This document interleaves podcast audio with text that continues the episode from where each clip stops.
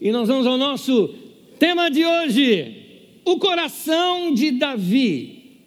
E eu quero ler com vocês já no texto de Samuel, 1 Samuel 16. O texto é longo, acompanhe comigo a leitura. Vou fazendo pequenas pausas para pequenas explicações do texto.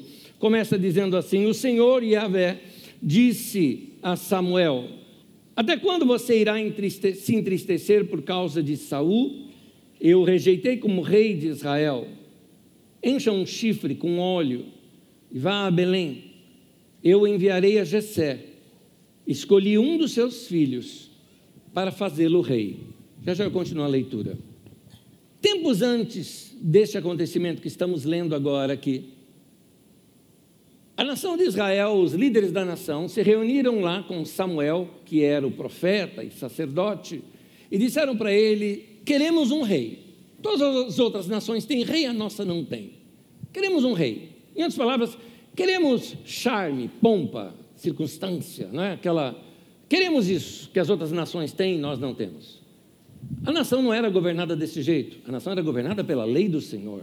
Os levitas iam de cidade em cidade, ensinavam a lei do Senhor, e todo mundo praticando a lei do Senhor não precisava ter um governo sobre eles. Mas eles quiseram este governo. Deus então disse para Samuel: Samuel, dá para eles. E ali foi escolhido um homem que foi Saul. Quando Samuel vai ungir Saul, Samuel pega um vaso e neste vaso ele coloca o azeite, o óleo, né? E unge Saul. Quando aqui nesse texto mostra que Deus escolheu Davi, o povo escolheu Saul, e Deus está dizendo: não, eu rejeitei Saul, eu escolhi Davi. Diz no texto que ele pegou um chifre, não um vaso, mas um chifre. A diferença dos dois está que um vaso é feito pelas mãos humanas, é um vaso de barro. O chifre veio da natureza, ou seja, foi feito pelas mãos de Deus. Isso nos mostra muito do que está por detrás de toda essa história. Deus escolheu a Davi. Como diz no livro de Atos, Deus escolheu, diz assim: escolhi a Davi, homem segundo o meu coração. Esse é o intento do nosso tema de hoje, o coração de Davi. Queremos mergulhar um pouquinho é, na história desse rapaz e conhecer o coração deste homem, que é o único na Bíblia chamado de homem segundo o coração de Deus. Não que não houvesse outros, mas Davi é mencionado. E eu tenho certeza que eu e você gostaríamos de ter esta aprovação de Deus na nossa vida. Temos aqui um modelo de pessoa, este Davi. Então eu quero pensar aqui alguns detalhes desse modelo que nós encontramos nas Escrituras, que é Davi, para que Deus também use isso para tratar no meu e no seu coração que sejamos ungidos com o óleo dentro do chifre, né? não dentro do vaso, né? que sejamos escolhidos por Deus. Essa é a ideia.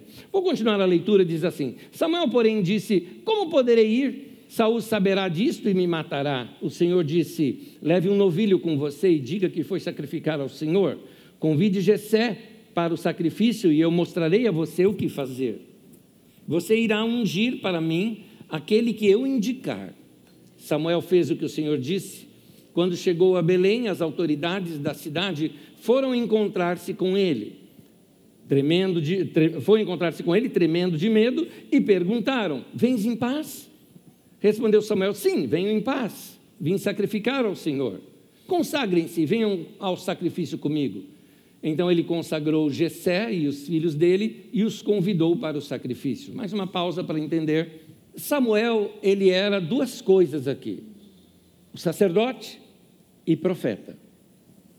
Como sacerdote, ele era a mais alta autoridade religiosa na nação. Todos o respeitavam. Para você ter uma ideia de comparação, Samuel chegar num vilarejo pequenininho, que é Belém, um vilarejo pequeno, Samuel chegando lá é como se você morasse numa cidadezinha pequena do interior e alguém, vamos imaginar aqui, principalmente quem tem herança católica vai entender isso melhor. É, e alguém chega assim e fala: gente, novidade, o Papa está vindo aqui na nossa cidade agora. Então é assim, é uma sumidade, é alguém que você nunca imaginaria talvez ver até pessoalmente. Então o Samuel está chegando. Mas tem um detalhe também, ele era profeta. e o profeta da mais alta categoria que poderia se ter, ou seja, um profeta respeitadíssimo e aprovado na nação inteira. O que acontece foi que os, os líderes da cidade saíram para encontrá-lo, porque chegou a notícia, talvez por viajantes ou por pessoas que viram a caravana dele chegando, correram na frente e avisaram, os líderes da cidade saem, com uma questão de honra, é, é, é recebido na porta da cidade. Então foram até a porta da cidade, não, né, porta da cidade, receberam Samuel, e a primeira pergunta, é de paz a tua vinda? O né? que, que esse homem veio fazer? Né? É, será que ele, é, é, Deus está bravo conosco, ele veio trazer uma palavra de correção? E ele fala, calma gente, eu vim em paz, eu vim sacrificar aqui ao Senhor. Em outras palavras, vou fazer um culto com vocês. Então chama ali a liderança da cidade. Só que, quando era oferecido no altar de sacrifícios, e era oferecido ali aquele cordeiro diante de Deus, era queimado aquelas carnes. Aquela carne depois era comida pelo sacerdote e uma família que ele escolhesse para um momento ali de mesa, de comunhão. Ele já tinha em mente, porque Deus tinha falado para ele vai ser a família do Gessé.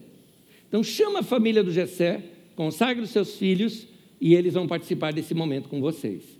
Imagina se você fosse um dos filhos de Gessé. O Papa, né, vamos dizer assim, né? o sumo sacerdote vem aqui, tem mais, vem, ele é profeta, e ainda escolheu, por direção de Deus, a nossa família para participarmos de comer as carnes que foram oferecidas para Deus, coisa que ninguém participava, senão somente os sacerdotes e, e ocasionalmente alguma família. Era um privilégio único aquele, né? e vamos ser abençoados por ele. Tanto que os filhos fizeram fila para serem abençoados, cada um. Então, Jessé traz os seus filhos e cada um do maior em diante foi trazido diante de Samuel.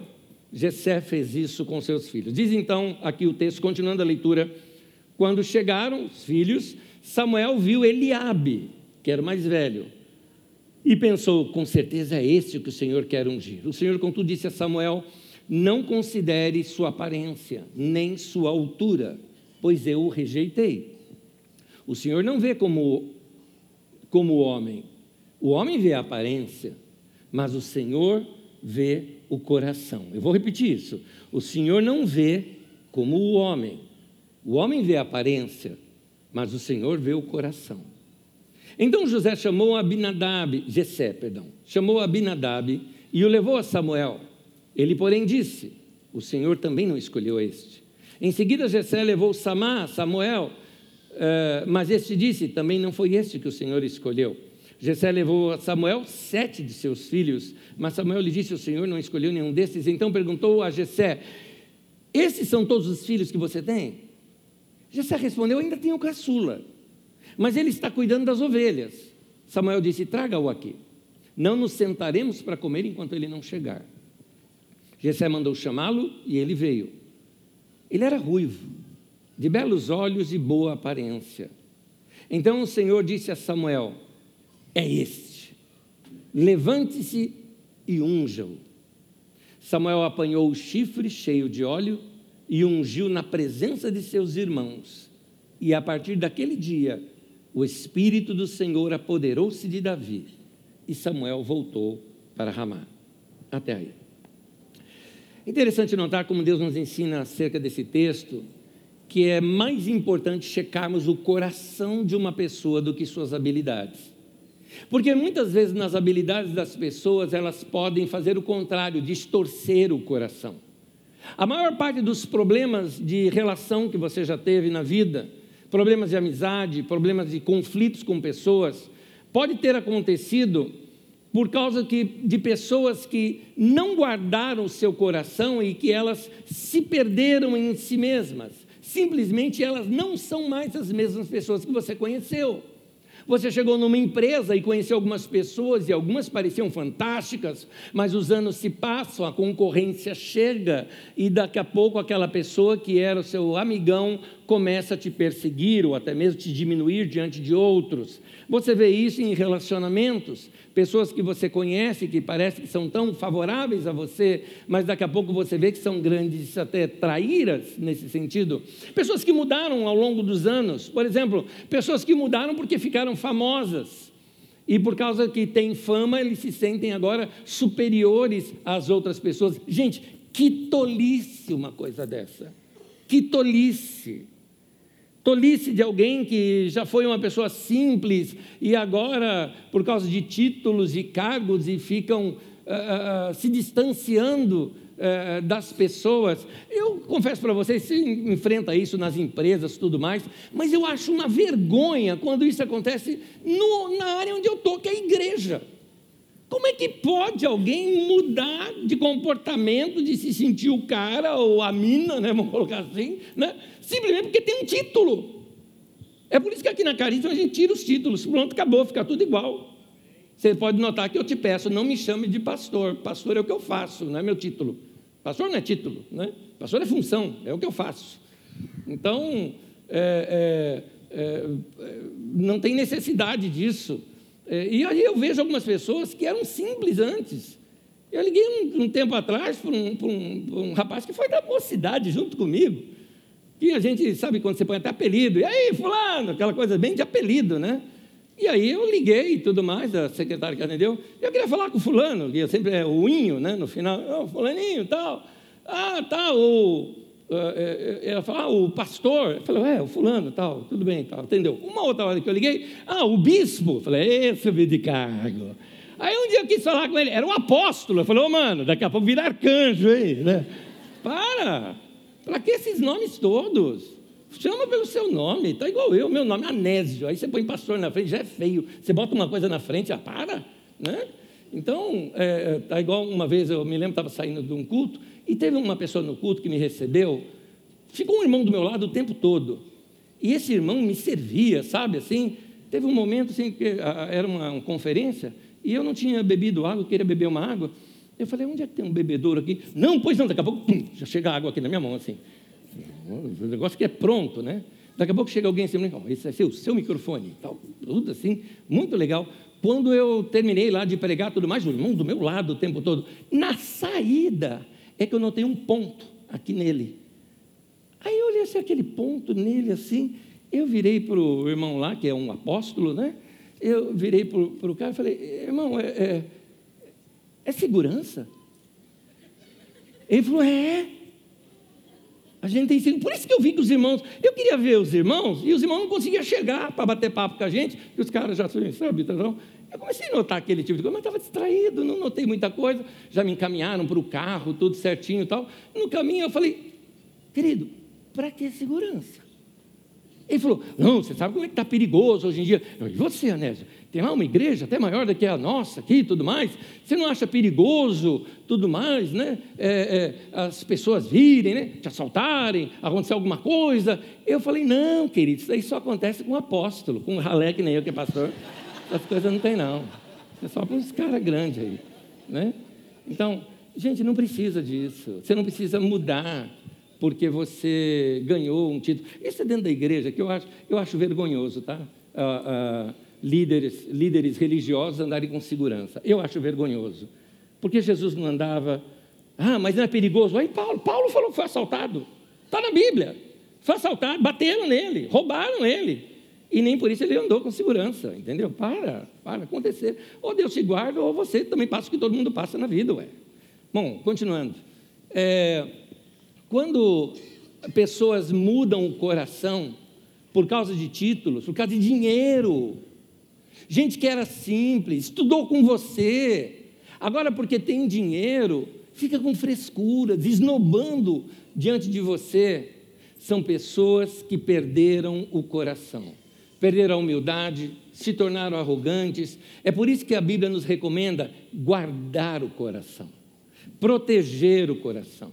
Nosso coração o tempo todo é atacado com coisas externas para mudar o nosso coração. E aqui vem o conselho bíblico, Provérbios 4, 23, diz assim: sobre tudo que se deve guardar, guarda o seu coração pois dele depende toda a sua vida. A outra tradução diz: dele procede as fontes da vida. Se você deixar azedar o coração, só vai sair azedume de lá. Se você deixar arrogância entrar no coração, só vai sair arrogância de lá.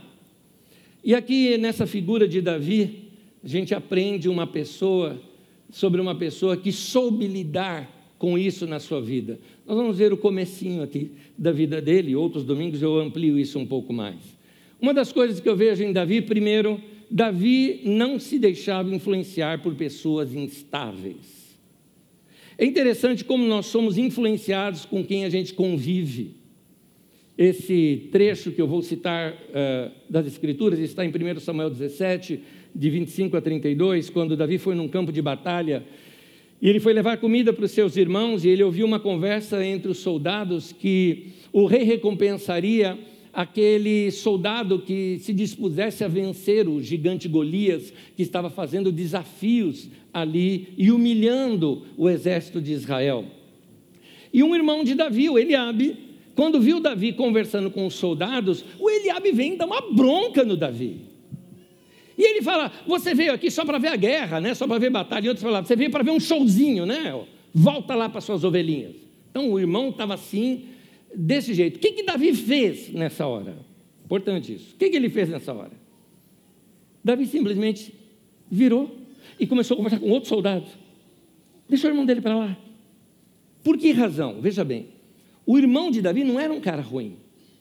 Vamos pensar agora como Eliabe pensa. É o irmão mais velho ele sabe que nenhum soldado ali estava topando brigar contra o Golias. E ele percebeu que o Davizinho estava querendo. Então ele, ele falou: Não, é meu irmãozinho. Então, e ele está tenso. Gente, estar numa guerra como aquela é assim: ou mata ou morre. Era uma tensão que ele estava. Sob tensão, ele era instável. Por isso que vem brigando. O que eu acho interessante é o seguinte, meu irmão, saiba selecionar bem as suas batalhas. Davi sabia que não, ele não tinha que travar uma batalha com o irmão dele ali de bate-boca, porque aquilo não ia dar em nada.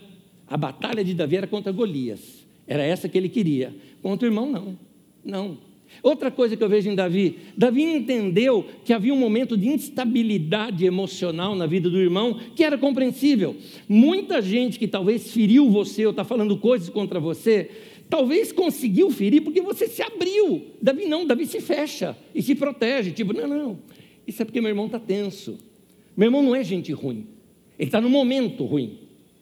Ele, nesse momento ele errou, mas ele não é um cara para ser jogado fora. Você percebe isso em Davi e você percebe como ele passa a tratar os seus irmãos, inclusive depois desse momento. É, Davi, é, é, esse recado de Davi acaba chegando até em Saul, quando Saul manda chamar Davi, e aí você conhece a história de Davi e Golias. Davi não se deixava influenciar por pessoas instáveis. Meu querido, a quem você está dando ouvidos? Você pode ser influenciado por pessoas ao seu redor, influenciado negativamente falando. Se nós andamos com gente crítica, daqui a pouco estamos ficando críticos também. Se nós andamos com gente cínica, veja, quando eu falo andamos com, não é que você não possa ter amizade com essas pessoas, mas você está dando ouvidos você está deixando aquela tempestade da vida daquela pessoa entrar para dentro do teu barquinho. O barquinho não afunda diante de uma tempestade simplesmente porque tem tempestade do lado. Não é a água de fora que faz afundar o barquinho, é a água de dentro. É a água que entra para dentro dele. E aí você deixa a crítica entrar para dentro do teu coração, você se torna crítico. O cinismo, uh, ou se você anda com gente libertina, gente sem princípios, você começa a ceder nos seus princípios também, só para ser aceito na rodinha. Muita gente faz isso no primeiro ano de faculdade, por exemplo, quer ser aceito no meio dos outros e começa a ceder nos seus princípios, ou talvez em alguma saída da empresa ou algo parecido. Por isso você precisa aprender a selecionar melhor com quem você anda. E aqui eu estou me referindo com quem você abre teu coração, ou às vezes inconscientemente até se abre para receber a cultura daquela pessoa para dentro de você, uma cultura tóxica, negativa, crítica. Provérbios 13, versículo 20, diz assim: Aquele que anda com sábios será cada vez mais sábio. Mas o companheiro dos tolos acabará mal. Alguém tem um coração ensinável e sábio, sabe do seguinte: diz lá Paulo na carta aos Coríntios: as más companhias corrompem os bons costumes.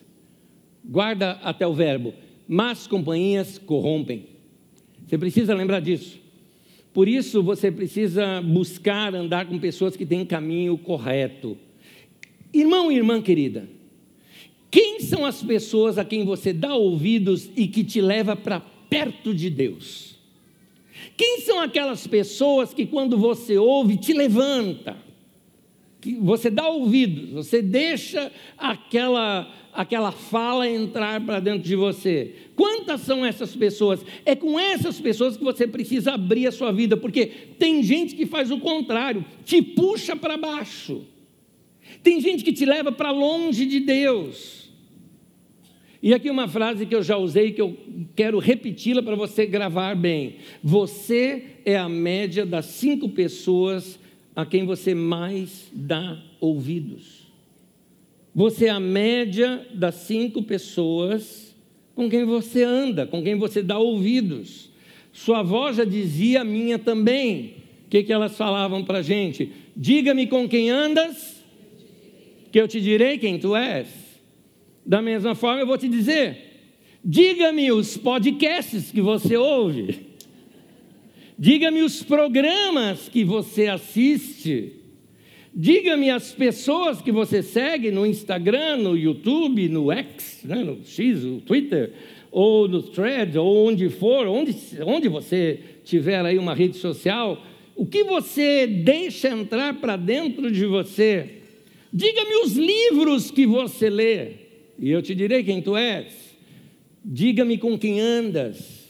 É por isso que Davi escreveu um salmo sobre isso. E nesse salmo há um conselho que ah, sacerdotes, anos depois, quando compuseram o saltério inário, do qual deveria ser cantado e lembrado eh, por gerações que chegou até nós, que são livros dos Salmos, escolheram este para ser o primeiro salmo.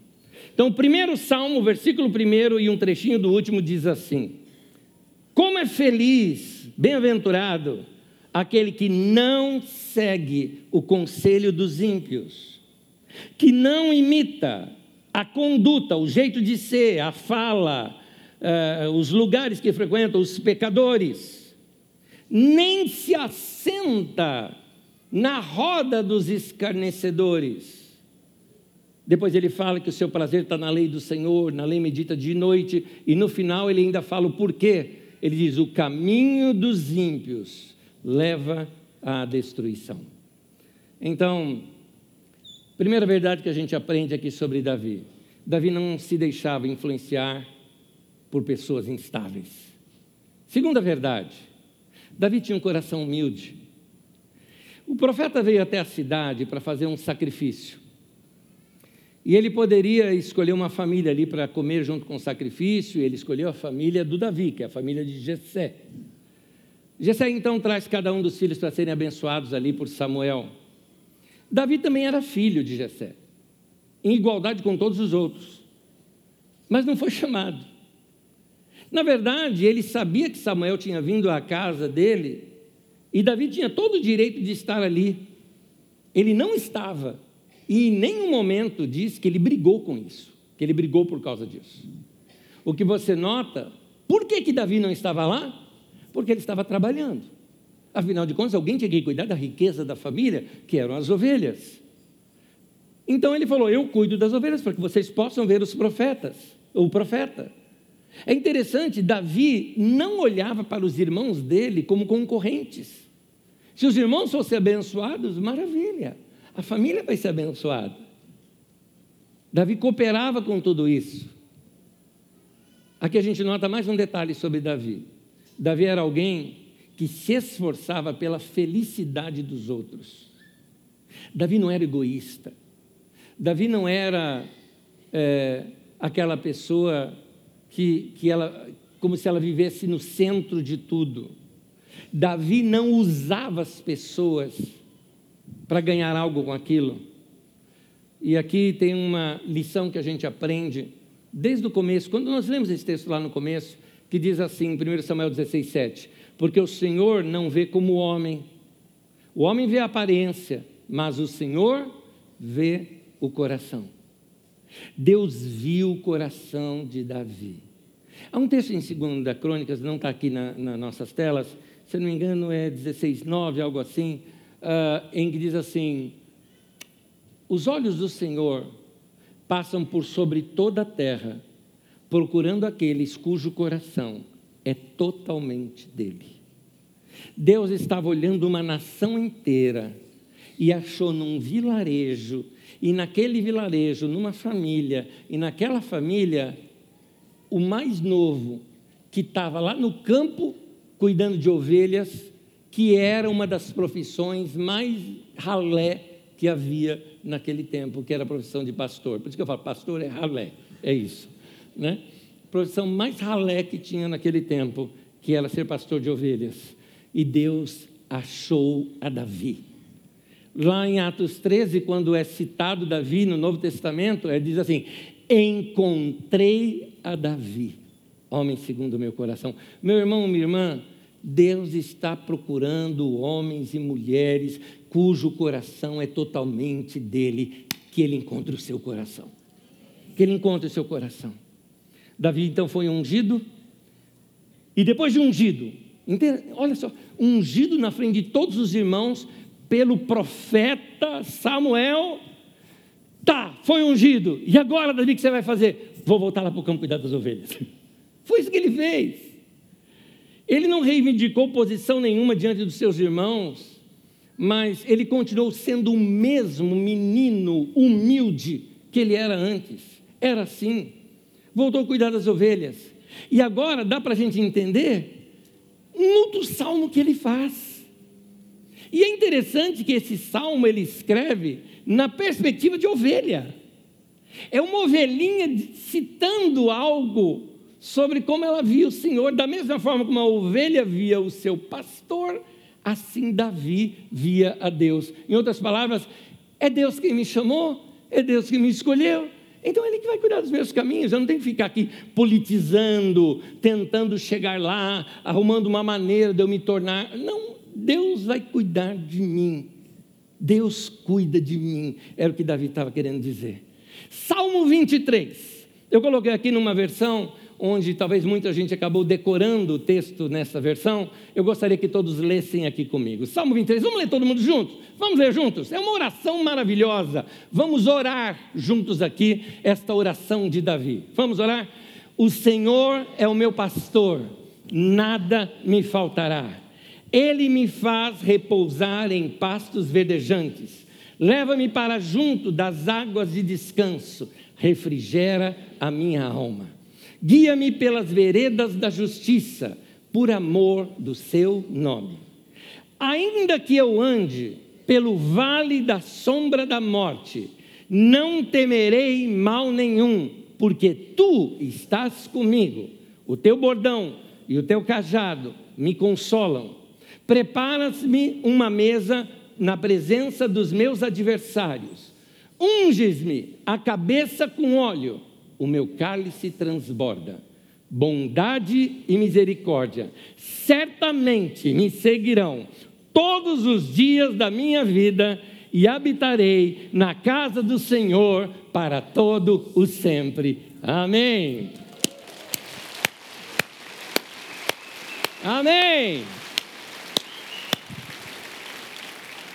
Ele está dizendo aqui: o Senhor é meu pastor e é Ele que vai cuidar da minha vida. O Senhor é o meu pastor e nada me falta. Aliás, esse texto seria mais ou menos o seguinte: o Senhor é o meu pastor, nada falta. Ou seja, não tenho falta de mais nada. Em outras palavras, está dizendo: se o Senhor é o meu pastor, não preciso de mais nada. Ele vai cuidar de mim. Ele vai, é, eu tenho Ele comigo, eu não preciso de mais nada. Ele vai me fazer repousar em pastos verdejantes, junto, vai me levar à água quando eu estiver com sede, vai refrigerar a minha alma. Esse refrigério da alma é uma coisa interessante. O pastor passava pelas manhãs lá nas suas ovelhinhas e punha a mão fazendo um carinho, um cafunézinho assim, na cabecinha de cada ovelha. Eu acho ovelha um negócio muito fofo, né? Então deve ser uma coisa muito gostosinha. Né? Passa ali na cabecinha de cada ovelhinha. Se ela está febril, ele pega aquela ovelha e leva até uma talha, não é?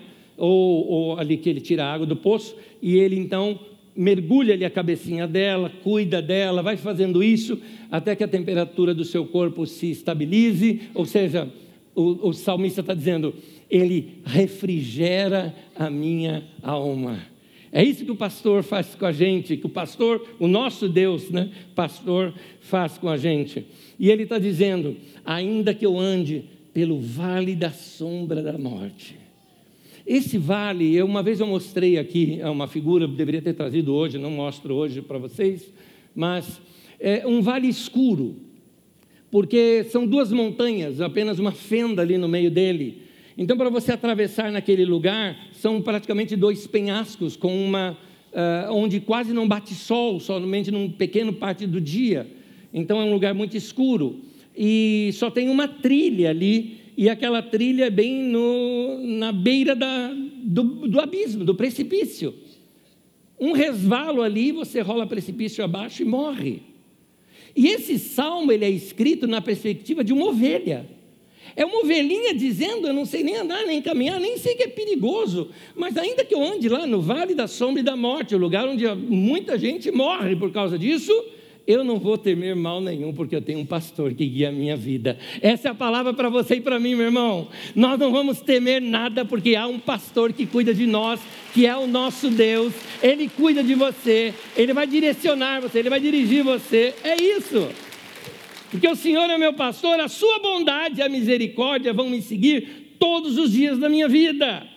Porque o Senhor é meu pastor, eu não estou perdido. Eu gosto do final desse salmo, porque eu sei que certamente, né, diz ali, que a bondade e misericórdia vão me seguir, vão me acompanhar todos os dias da minha vida, e eu habitarei na casa do Senhor para todo o sempre. Amém. Mais uma vez, é para o nosso Deus é para Ele isso. Obrigado, Deus. Ele vai cuidar de nós. Ele vai cuidar de nós. Três verdades sobre Davi: Davi não se deixava influenciar por pessoas instáveis. Segundo, Davi tinha um coração humilde. Terceiro e último, Davi tinha um coração puro, inocente, sem maldade. Talvez alguns de vocês agora mesmo falem: Eu não consigo acreditar nisso que você está falando, porque teu coração não é mais puro, inocente, sem maldade. Alguma coisa perturbou o teu coração. Talvez você já foi assim. Mas hoje teu coração está contaminado. Você deixou a água da tempestade entrar para dentro do teu barquinho. Ontem pela manhã, tivemos um tempo gostoso aqui na Cariza. Tá, achei tão lindo quando eu cheguei aqui, lotado aqui de carros.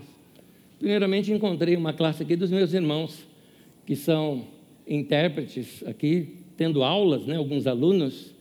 Eh, da língua brasileira de sinais, e eles uh, estavam ali trocando, uh, trocando ensinamentos entre eles, aprendendo para poder se comunicar melhor com outras pessoas. Aí, na outra sala, estava reunido o coral da nossa comunidade, estavam cantando ali alguns hinos tão lindos, né? hinos antigos que marcaram época na história da igreja firme nas promessas de Jesus. Glória, glória, aleluia. Eu estou dando spoiler aqui agora do que o coral vai cantar. Mas aí eu me reuni com eles. E eu me reuni com o pessoal do coral para trazer uma palavra ali para eles. E eu li esse texto aqui com eles, que é um conselho de Paulo a Timóteo. Na carta de Paulo a Timóteo diz assim, no capítulo 4, versículo 12: Torna-te padrão dos fiéis, um modelo para todos os irmãos, na palavra, ou seja, no seu linguajar, na maneira como você fala, no procedimento, ou seja, maneira como você se comporta, no amor, na maneira de amar as pessoas, diz ainda o texto, na fé, Ou seja, fé é fidelidade. E na pureza. E nesse ponto que eu me dediquei. Eu destaquei essa palavra pureza porque ela tem o sentido de inocência, pureza da vida, santidade. Uma santidade que vem não por causa de regrinhas, não é uma santidade que vem pela sua religiosidade, é uma santidade que vem por um coração puro, inocente, sem maldade. Por isso que Jesus pega crianças e mostra para os discípulos e fala: quem não se tornar como essa criança não consegue ver o reino, não consegue entrar no reino. Você não vai conseguir experimentar as coisas mais profundas de Deus se você não tiver esse coração inocente, ou seja, um coração sem maldade. Em Mateus 24, Jesus nos alerta de algo, Mateus 24, 12, diz assim o texto bíblico: devido ao aumento da maldade, o amor de muitos se esfriará. Muita gente permitiu que a maldade entrasse no seu coração. É por isso que Jesus falou: se alguém bater-lhe numa face, vire a outra. Por que razão ele está dizendo isso? Ele está dizendo o que Paulo diz lá também na sua carta, se não me engano, na carta aos Romanos, ele falou: não retribua mal com mal, pague o mal com o bem. Por quê? Porque se eu recebo mal e eu vou devolver o mal, para eu devolver o mal, ele entrou primeiro no meu coração. Aí eu sou mal também, tão igual a quem me fez mal. É por isso que a Bíblia diz: não vingueis a vós mesmos. Deus até diz: minha vingança, diz o Senhor. Deus está dizendo: não deixa a vingança entrar no teu coração, não deixa. Perdão é uma dádiva de Deus para você que foi ofendido, não para o outro que ofendeu. Para o outro que ofendeu, ele tem que se arrepender para receber um perdão e consertar a sua vida, mas a você que foi ofendido, o perdão é uma dádiva para você. Porque a partir do momento em que você perdoar, aquilo deixou de fazer efeito em você o mal saiu de lá de dentro, ou o mal, na verdade, não entrou lá dentro, porque você perdoou. Porque se você não perdoa, você está deixando aquela pessoa continuar te esbofeteando. É isso que está acontecendo. Quando você não perdoa, o que acontece? Você está dando poder para aquela pessoa que te feriu uma vez, continuar te ferindo por dias, meses e anos. Então, perdoa. Jesus ensinou isso. Perdoe os nossos pecados, assim como nós perdoamos os que pecaram contra nós. Ou se você quiser traduzir como perdoe as nossas dívidas, como nós perdoamos os nossos devedores, saiba que a palavra dívida e a palavra pecado é a mesma palavra. É por isso. Daqui depende de como você traduz. Então, os que pecaram contra nós, perdoa os nossos pecados, porque eu também perdoo eles. É isso. Ter um coração puro, livre, limpo. Uh, uh, nós estamos num mundo cheio de maldade. E por ver tanta maldade, muitas vezes nosso coração está esfriando. Alguns de vocês viram maldade no lugar onde você trabalha e você talvez até já desistiu da sua carreira por causa disso. E Deus diz: não, não faça isso. Talvez vocês já viram maldade, alguns de vocês foram feridos dentro de igreja. Maldade mesmo. Gente que pisoteia, gente que, que é, foi arrogante, gente que fez coisas que te decepcionaram. E Deus diz para você: perdoa, limpa teu coração, libera isso aí da tua vida, porque senão você vai ficar com o coração pesado, vai andar e está com aquela mochila pesada nas costas. Está na hora, meu irmão, de você perdoar, liberar tudo isso e deixar que Deus faça uma obra nova na tua vida, que você limpe o teu coração, que você receba perdão de Deus na sua vida, de maneira que você possa também perdoar outras pessoas. Isso é grandeza, meu irmão. Seja mais nobre. Essa é uma palavra de Deus para você, em nome de Jesus. Amém. Amém. Eu quero convidar você a ficar em pé nesse momento comigo. Eu quero ler um texto da Bíblia Sagrada com você. Esse texto que nós vamos ler é uma oração. É a oração que Davi faz, pedindo para Deus que o coração dele fosse puro. Coloca para mim o texto, por gentileza. Livro de Salmos 139 diz assim: Sonda, meu Deus, vasculha o meu coração e conhece o meu coração. Prova-me e conhece minhas inquietações, ou prova-me e conhece os meus pensamentos.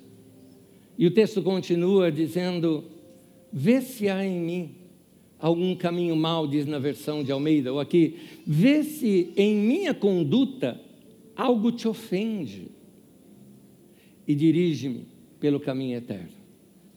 Eu te desafio, se você quer sair daqui hoje de coração puro, quer sair daqui hoje, você já encontrou maldade no teu coração? É ruim isso, é muito ruim. É muito ruim. Eu me lembro uma vez, uma pessoa fez uma maldade comigo, e eu sempre fui essa pessoa, sabe, de, ah, tá perdoado, tá perdoado. Uma vez eu deixei entrar no meu coração. Gente, aquilo é horrível. Eu senti ódio. Cara, é horrível isso. É horrível. Eu estava odiando alguém. Eu cheguei para Deus e falei: Deus, tira isso de mim. Tira isso de mim. Tem uma coisa aqui que está dando curto-circuito aqui dentro de mim. Tira isso de mim. Pede isso para Deus. Deus, limpa meu coração.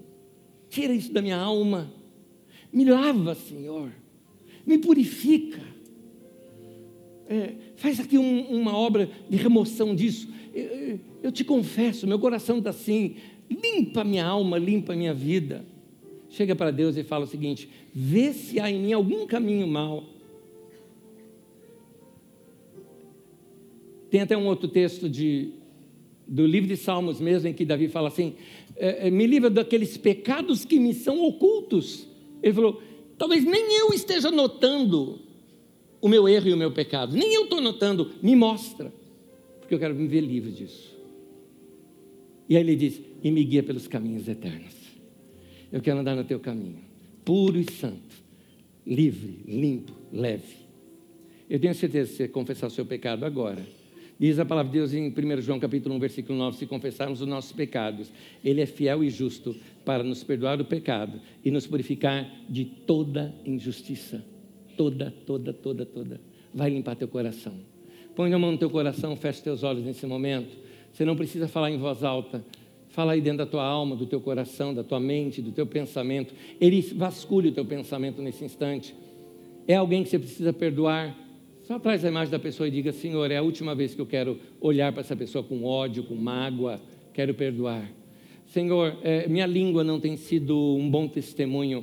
Eu hoje quero purificação no meu modo de falar. Senhor, eu tenho é, poluído a minha mente com coisas erradas que eu não deveria assistir, que eu não deveria ver e hoje eu te peço que o Senhor purifique o meu pensamento também. Me torne uma pessoa pura diante do Senhor. Ó Deus amado, o Senhor está vendo cada coração e cada mente aqui. O Senhor está vendo, Senhor, toda esta poluição que entrou para dentro de nós, mas nós te pedimos agora, lava-nos, Senhor lava com o sangue de Jesus que purifica de todo pecado. Lava nossa vida, lava nosso ser, lava nossa alma, purifica o nosso coração, Senhor. Eu tenho certeza, andaremos diante do Senhor com olhos limpos. Bem-aventurados limpos de coração, eles verão a Deus. Queremos te ver na nossa vida, Senhor. Queremos ter experiências com o Senhor para isso. Lava nossa alma, limpa o nosso coração. Senhor, certos de que o Senhor é um Deus que perdoa, certos de que o Senhor é, e que estamos pedindo algo que é segundo a tua vontade, certos disso, nós recebemos o teu perdão, a tua purificação, a limpeza na nossa alma, não por mérito nosso, mas por causa da obra que Jesus fez lá na cruz e nós te agradecemos, Senhor. Dá-nos esse coração novo, em nome de Jesus. Amém e amém. Ao nosso Deus, gente, ao nosso Deus.